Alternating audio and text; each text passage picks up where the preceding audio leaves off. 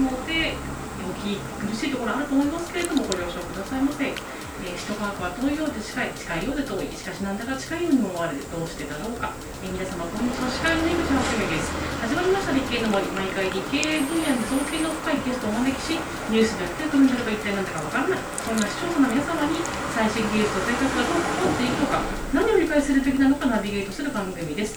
前回から学習塾、夢塾の主催であり、理科研え理科教育研究フォーラム夢サイエンス代表世界一受けたい授業とテレビ出演多数松信静香さんをお迎えしてこんな理科の先生に会いたかったをテーマにお話お話,、えー、お話しております第2回は大学講師にご就任された松信さんがその後看板職人に習いたりガードマンに習いたり大変なご苦労されて夢塾を開設されるのでお話そして後半は松信さんに人気授業の触りを伺うシリーズ栄養生理学編をお伝えしていきたいと思います。はい、ということで前回いいといい引きで終わったんですけれども、はい、短大の大学講師にせっかくご就任されたんですけど、その後なぜこう看板職人学校に習いてそうですね。あの本当にラッキーなことにあの専任っていう形で、えー、大学の教員になれたわけですけれどももともとはあの東京の生まれですからできればあのこっちの方に行きたいなということもありまして、えー、ちょっと転職というかね学校変わることを考えまして、えー、まあ、あのちょっと言えませんけれども、えー、ある短大に、え内定したんですね。はい、えー、あの決ま決まりまして。でまあ短いけどもありがとうございましたって言っても退職の願いも出してっていう、えーと、3月の半ばも過ぎた頃でしょうか。あの移るはずだった学校から。あの、まあ、僕あの取ってくれたあの理事長さんが何やかにやらであのちょっと退かれまして。あのなんか写真週刊誌のようなものにすっぱ抜かれたようで丁寧なお手紙いただきまして学校から。つきましてはあの今年の人事を白紙に戻したいと。なんてことまあでも本当はねまあそんなのはね別問題ですからあの行ければあのもちろん行けたわけですけれども 行ってもなんかいい言葉きっとなさそうな気がするなということで、えー、お受けいたしましてそこ行くのをやめましてあっけなく1年間で大学のキャリアは終わりましてあでも僕その頃も実はあのドクターの時に学生結婚してまして、えー、子供がいたんですね。あの長女娘が1歳ぐらいでいたもんですから、えー、あのおむつ代とミルク代は稼がなくちゃいけないというのであの日当でもらえるガテン系の看板屋さんに入りましてですから4月からあの看板屋さんをやってました。女房子供がいたらね、えー、いやいやでもね楽しかったですよ。あのちょっと自慢していい、はい、あの、えー、看板屋さんのねあのおかみさんに奥さんに「あの松永君さあんた博士にしとくのはちょっと惜しいよ」看板屋なんだってあの途中で言われたのがねちょっと自慢ですね。あの本当にね楽しかったです。でもう古くなったからね僕が作った看板も残ってませんけども、えー、ちょっと前まではあのその町に行くと僕が作った看板とか残っててとてもとてもとてもとてもいいあの思い出というかいい経験でしたよね。ただね そのままねあの青森県であの看板屋さんというのも良かったんですけどもまあ生活のこともあるし一旦東京に戻ろうということで、えー、戻りましたでその後、えー、帰って仕事ないからまずあのすぐにでもこう応募したら雇ってもらえるあのガードマンといってもあの、えー、かっこいい G メンみたいなやつじゃなくてあの 交通整理をしているガードマンさんいらっしゃいますけどもあの警備員に応募してで警備員やってました。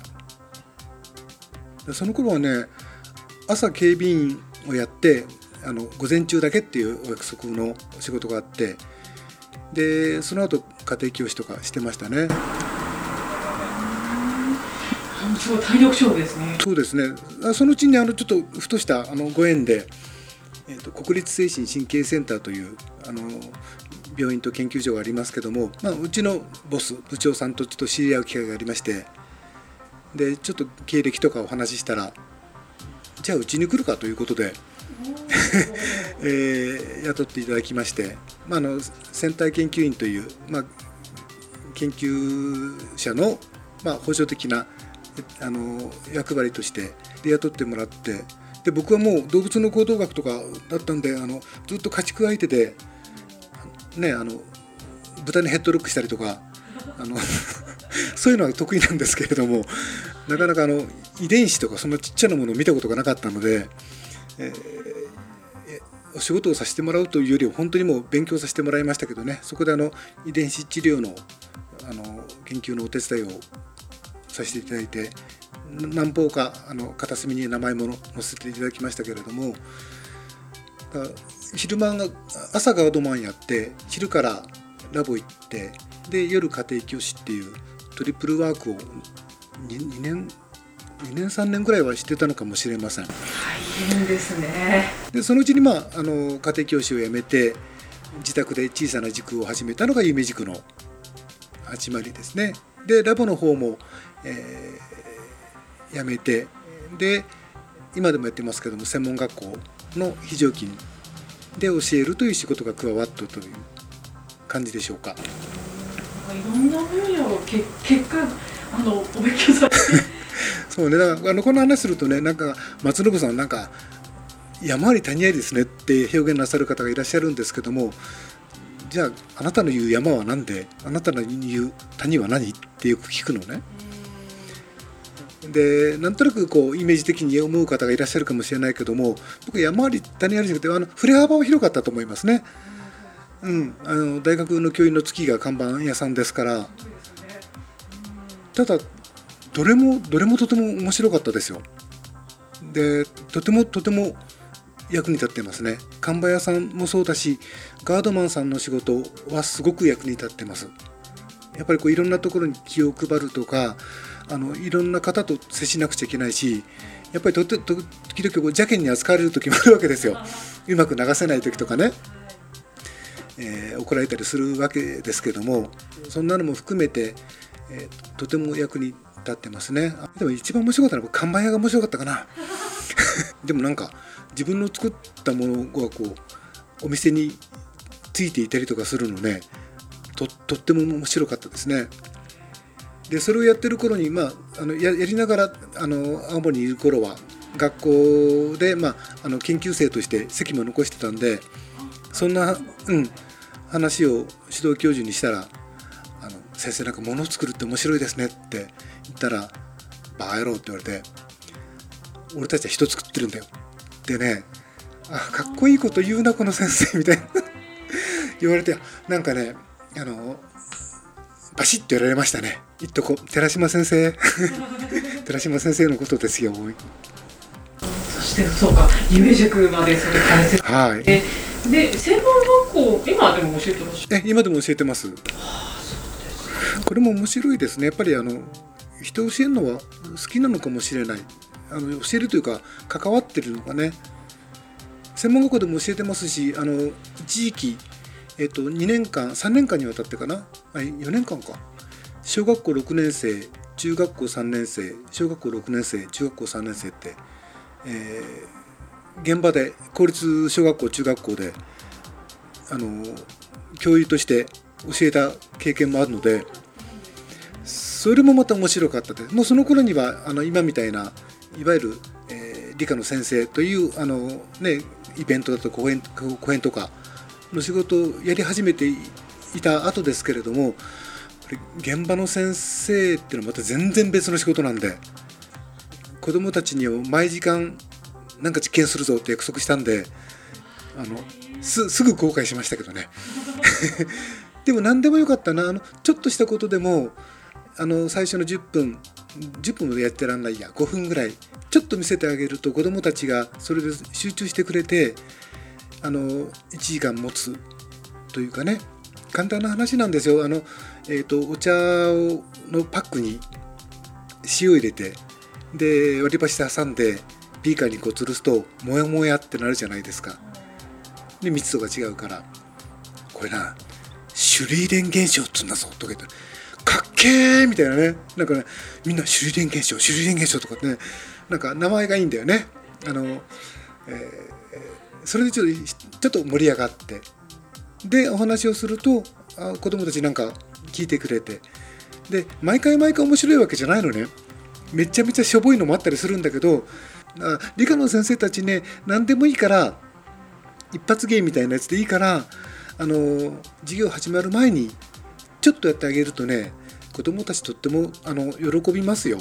それであの集中してくれるっていうことがきっとあるからあのぜひぜひあの理科の先生方あの一発芸をですね何でもいいからあのちょっと披露してあげるとねいいんじゃないかと思いますよ。さすが世界一受けたい授業の 先生がありますね。はい、ありがとうございます。はい、えー、ありがとうございました。CM の後は顧問高山由香さんをお迎えしてのトークになります。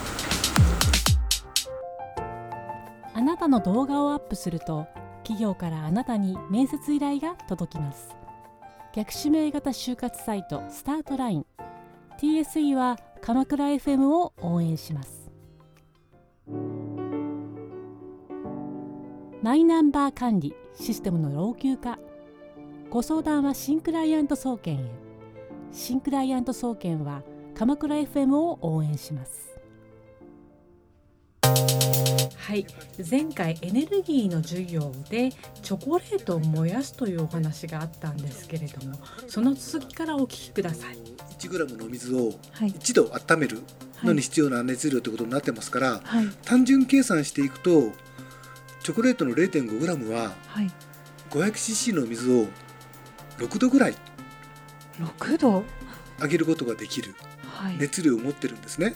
そのいわゆるけ計算上みたいな感じですよね。はい、でこれってはっきり言って分かんないじゃん。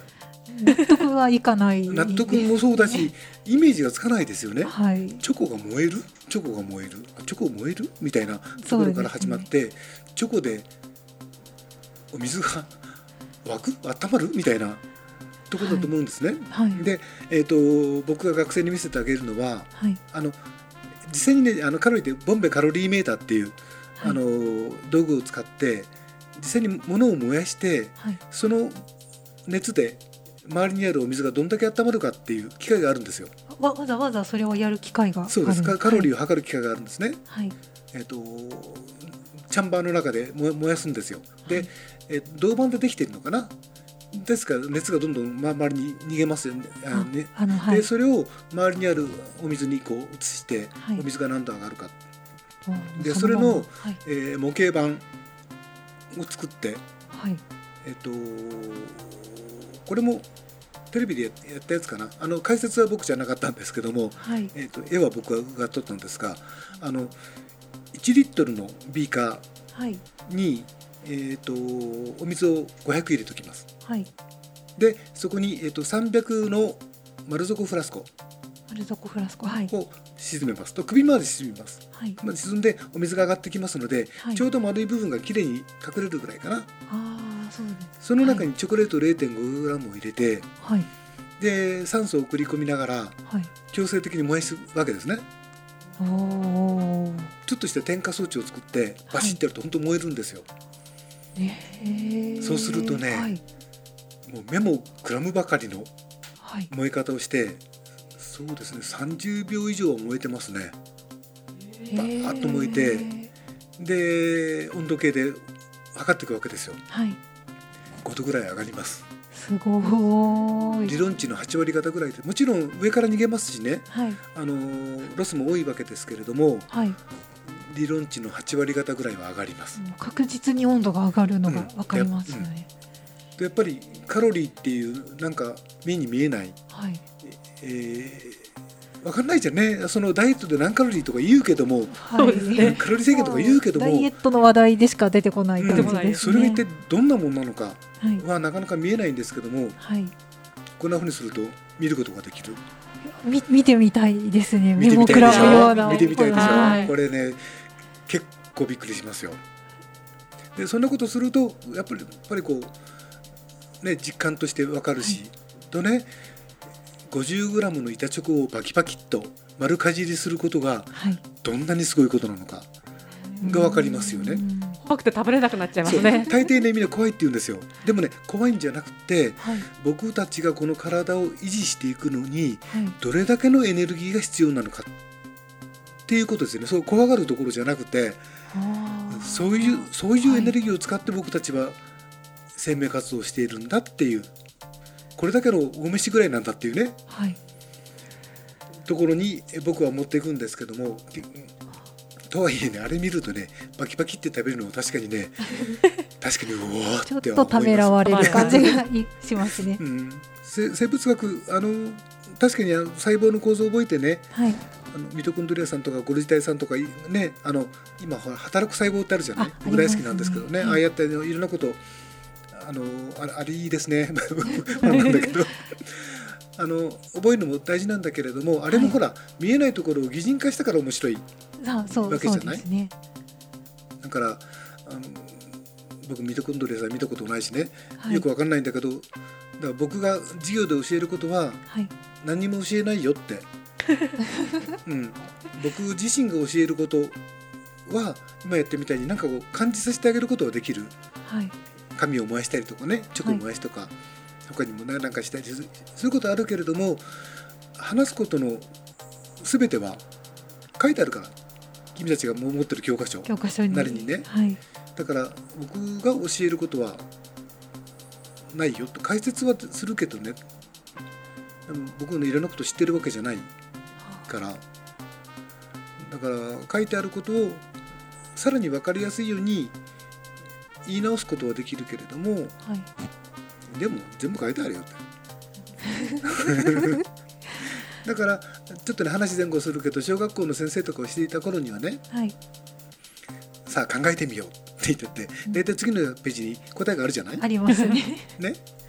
で見ないわけないじゃんね。うんはい。僕だったら絶対見るもん。絶対見ます。で絶対見てる子たちが多数いる中ではい。さあ開けてみようって言ってうん。同じ解説としてもつまんないに決まってるじゃないね。うんうん。だから小学校の先生をやってる時にははい。それとは違う説明の仕方違う見せ方をなるべくするようにしてはいやってました。うん。でなぜか教科書に出てる説明の仕方実験ってはい。うまくいかないことが多いんだ。それはまた厳しい現実が。なかなかうまくいかないことが多くて、はい。やっぱ慣れてない先生だったら余計うまくいかないからうん。とも思うんだけれどもでちょっとねあの余談を言うとね、はい。あのある会社の CSR 活動はい。であのティーチャーズサイエンスラボといってはいこれ企業名っていいいいんだっけ？あ大丈夫です。あのはい。NEC さんとやっていたやつで、えー全国の小学校の先生たちにはい。あの理科実験うん。のヒントをあげるというねあのうん講座を開いていたんですけども、はい。まあ、もちろん小学校のあの先生が対象なんですが、はい。えー、と岩手県の花巻に行った時にはい。どこでどどう情報があのくるっとなってしまったかわからないけどもはい。いざ会場に行ったら岩手全県からですね高校の指導主任の先生たちが集まったりしてあれ？小学校じゃなく？あれ？みたいな。誰も頼んでないのに全員白衣着てるぞみたいな。困ったなみたいな。でなんか結構皆さん難しい顔されてて、はい。僕そんな有名じゃないからね、うん。このなな何この松信さん我々集めて何するの？みたいな、はい。で配られた資料を見るとうん。小学校の実験じゃない？はい。なんかすごい不穏な空気が漂って 辛い。辛いなーとか思って。はい。で行ったらもう3分間で大爆笑になってそれはとてもあの面白かったんですけれどもはい。あの小学校の先生方を対象にしてやるとねうん「先生こんなこと知らなかったです」って驚いていただける楽しんでいただくことが、おまあ、多いんですがはい。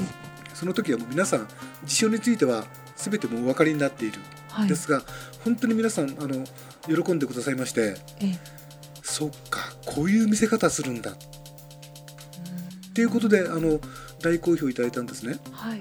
やっぱりあのどうしてもあの先生方ねあの教科書という縛りもはい。あるあってなかなかその全然全然違った説明の仕方とかはい。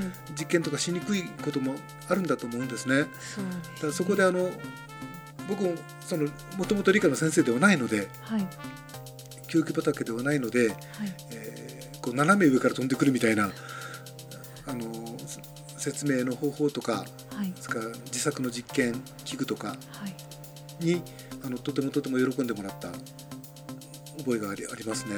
あなんかすすごいすごい経験。どどどちらもこうね提供する方も受ける側にもなんかすごい発見のある経験だったんですよね。あのね例えばね、えっと、空気に重さがあるじゃない？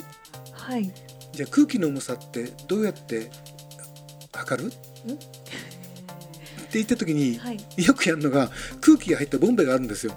ボンベあはい空気入ってるやでまずそれをデジタル点検ビッグで測るわけで。はいで生徒が記入するわけね。はい。でシューって全部出すんですよ。でその後抜くと軽くなってるんですよ。確かに。でねこう5リッターと書いてあるねって空気5リッターは6グラムぐらいかな大体はい。かなってやるわけですよ。うんで確かに分かりますよね。数字減ってるし。うんはいでもなんかさなんか釈然としないんで僕は 大体このねこれあ合ってる？このデジデジタルって大体僕あんま好きじゃないのね 数数字が出ているのが。あのだって僕が作ったのまあねっていうか僕うちうちのあの仲間うちがはい。考案してくださったやつがあって、はい。それはねバスケットボールを2つ用意するんです。はい。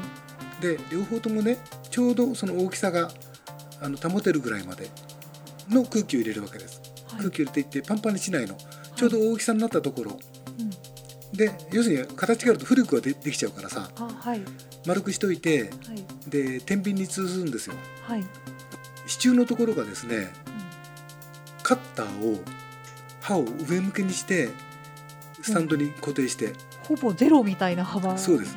はい。あそこに刻みを乗っけるんです棒の。そのぐらいじゃないとうまく動いてくれないんですよ、うん、であと糸とかもとてもとてもバランスが取れた代物じゃないんですね。はい。でそれを使ってまず、え2つ置いときあのバランス取ります。はい。で同じですよねと。うんそこにか片っぽにはちあの、えー、と空気入れがさしてあって吊るしたまんま1気圧入れていくわけですよ。はい。はい要するにば倍量はい。入れるわけですね、うん。とね入れていくとね下がっていくの。ゆっくりゆっくり。お重たくなる。入れた方が下がっていくんです。はい。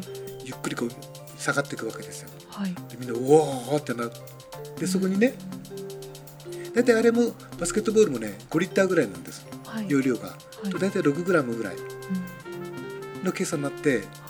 1円玉を出すわけですよ。はい。1円玉ご存知？の大体1グラムですよね1グラムですね。あれ。大体と1グラムですね。はい。そうね。1枚2枚 3枚ってねあの四つ葉階段みたいに会場と一緒にカウントとね徐々に上がってくるんです。おー。6枚って言ってはい。元に戻るんですよ、すごい。れってデジタルよりもはい。説得力があるでしょ？あります。目に浮かびます。どうもありがとうございました、はい。こうあのエネルギーの流れのお話を伺いながらこう好奇心の導火線に火がついたみたいななんかすごいワクワクした気持ちになりました。ありがとうございます。生物学あの集めてきて集めてきて同じ違うってやって細かく分けていくのがそのまあが学問というかこのこういう、うん、か科学科学じゃないな。なぶぶ分類がなんだろう。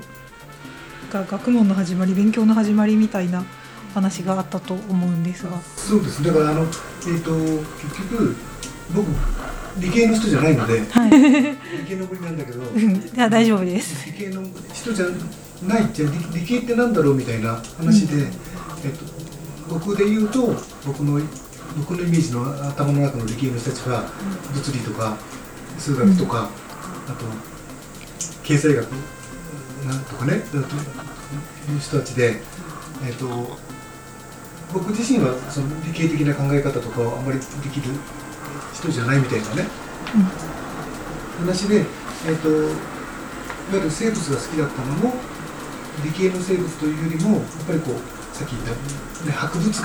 博物学ものを集めてみたいなところから教教になったみたいな話でしょうかね。そうですでもあの生き物を教えていて一番大事だというのはやっぱり生き物って不思議だなって。でもその不思議を単なる神秘的なものとしてあの扱っちゃいけない、なんていうのサムシンググレー。ドみたいな、ね、しょうがないもんだって。置いといちゃったらもうそこで話は進まなくなってきちゃう。でもあのもちろん分かんないことたくさんあって。なんだけれどもやっぱりそれでもやっぱり不思議だよなっていうその心はやっぱりいつまでもああっていいのかなって思うのね。で大変にねご苦労されて松信さんがミュージックを解説されるまでとあとまああの文系理系を分けるのはナンセンスだよねっていう話をけれども海藤さんどうあのそうですねこの分けるっていう意味。もう自分から言うとやっぱもう夏なんであの夏なんで。まあビーチでかっこいいかかっこよくないかっていう分け方しかないんですよ。うん。分かりやすい、うん。かっこいいかかっこよくないか、えーつまりストレートに言うとモテるかモテないかです。非常に分かりやすい、はい。非常に分かりやすい。多分人って昔からこの手のジャッジをずっとしてるんですよ。そうかもしれない、うん。うんうん文系理系じゃないんですよ。文系って何っていう皆さんのもう一個奥にあるイメージが出てるわけですよ。うん、理系って何？あー、えー、とちょっと誤解のないようにしてきますけど、うん。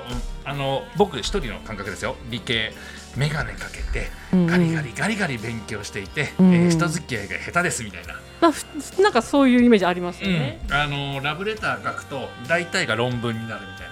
そうそういうイメージなんですよ。それ面白いですね。はい、あのこういうのが文系理系を分ける、まあ、バックにある考えなのかな。うんなのでここって文系理系を分けるじゃなくて文系の裏にある言えない単語をただ文系ってまとめてるだけで理系のイメージを理系ってまとめてることで今まで皆さんやってること一緒なんですよ。すごいですね理系の森やって理系の人間あのたくさん聞いてるのにそれをすごい敵に回しましたね、はい、全部ぶった切ります。はい はい、ある意味は、はい、そうですね。はいある意味とてもわかりやすかったです。ありがとうございます。はいはい。はい奥野ですこれらの経験がまさに生きられるのではないか。今年度より本格的に学習指導要領は新しく施行されましたが児童生徒が自ら学び自ら考え主体的に判断し行動しよりよく問題を解決するための資質や能力つまり生き抜く力を醸成するためにこれらの先生の経験がまさに生かされるそんな気がしました。